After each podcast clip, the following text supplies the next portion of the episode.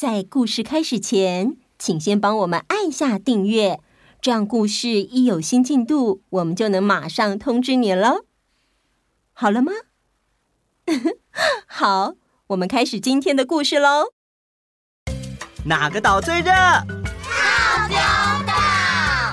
Hello，我是小当家哥哥，欢迎来到童话套丁岛，一起从童话故事里发掘生活里的各种小知识吧。我们都在套丁岛更新哦。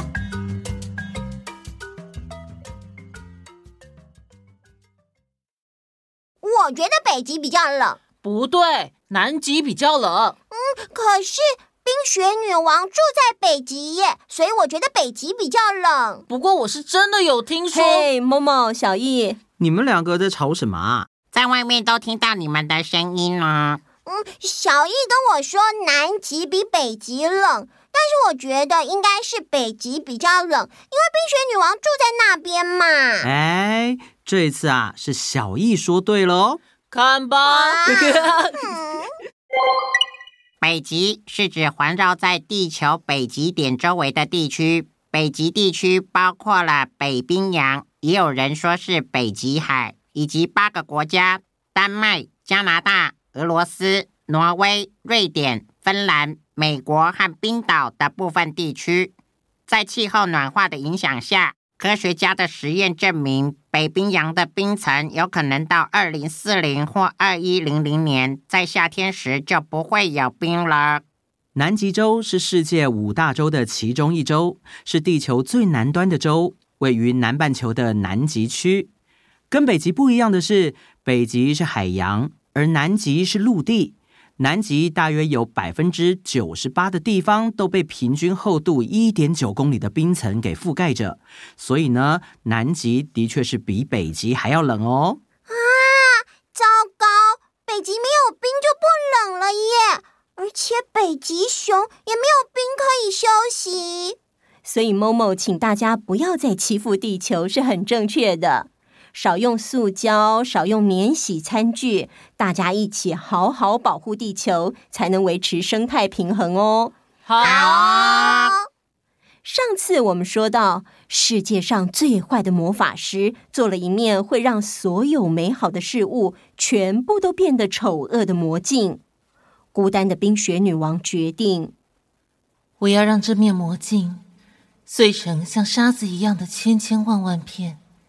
让这些碎片飞进人们的眼里、心里，这样人们看什么都是丑的。让他们对彼此冷漠，让他们尝尝我的孤单吧。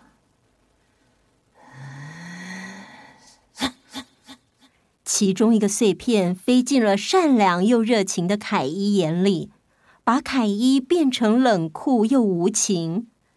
这天，凯伊在广场上玩套马车拉雪橇的游戏。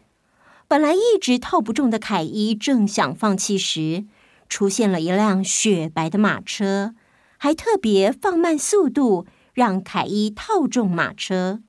耶耶，套中了！雪白的马车向前飞奔，凯伊坐的雪橇也被拉得好远好远。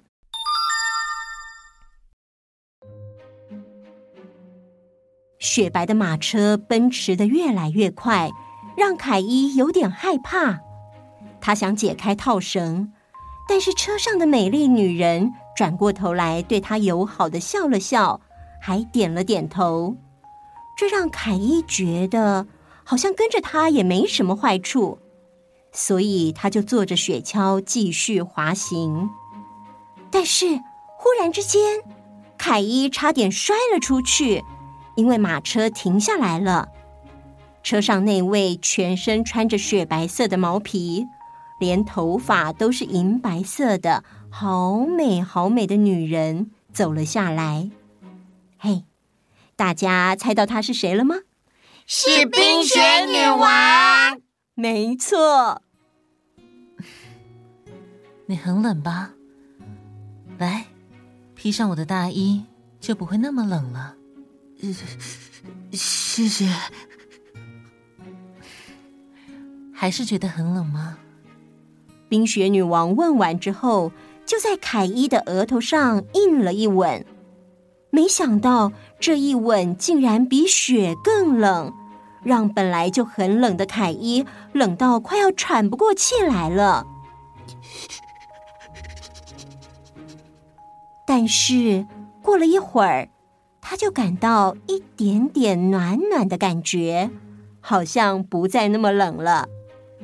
凯伊不那么冷之后，马上想到：“不好意思，我我想回家了。”是吗？女王又在凯伊的额头上印上一吻。凯伊的脑子顿时一片空白，好像记忆瞬间被锁住了，什么都不记得了。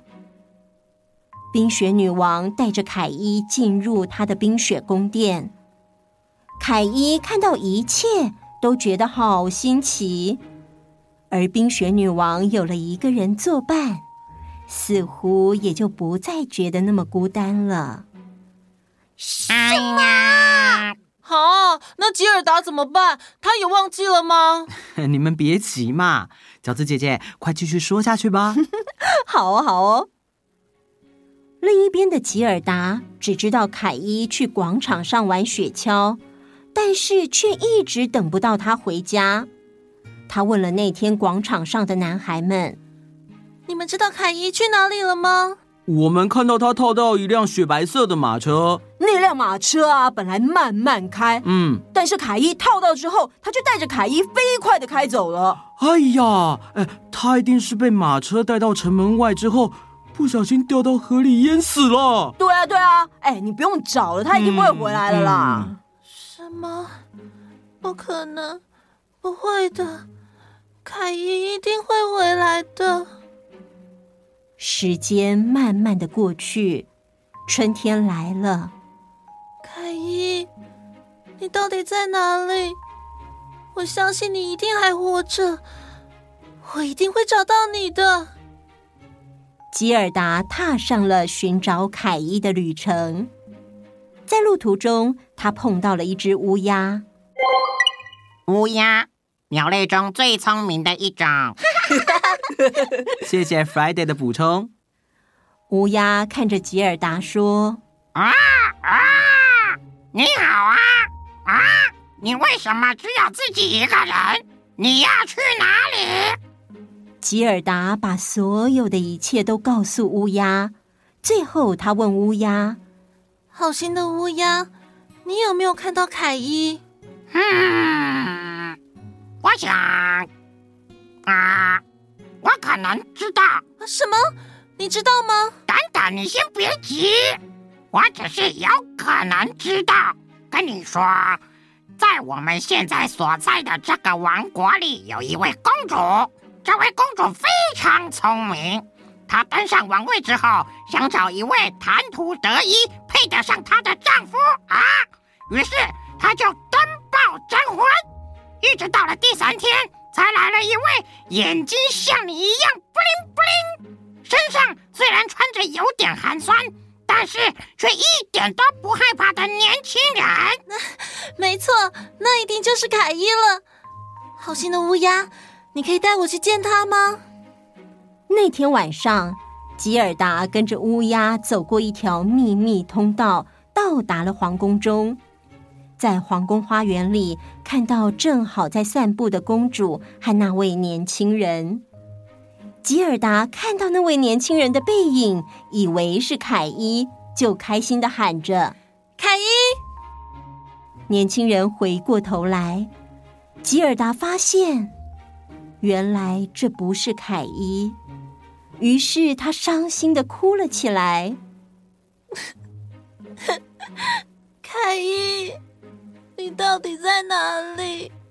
还好，公主并没有怪吉尔达，反而问他：“你是谁？为什么会在皇宫里？”吉尔达把所有的一切和乌鸦的帮忙都告诉了公主。好心的公主说。唉，可怜的孩子，你就别再找了，留下来跟我们一起生活吧。不，公主，谢谢你的好意，但是凯伊是我最重要的人，我一定要找到他。唉，那好吧，我送你一些路上用得到的东西，你自己一路上要小心哦。好的，谢谢你，公主，再见喽。吉尔达在皇宫门口看到公主送的东西，真是吓了一大跳。那是一辆纯金打造的马车，在车上有车夫和仆人，还有很多华丽的衣服和满车的食物。我的天哪，公主人真的太好了！老天爷会祝福公主和她的夫婿幸福美满一辈子的。吉尔达小姐。我们走喽，这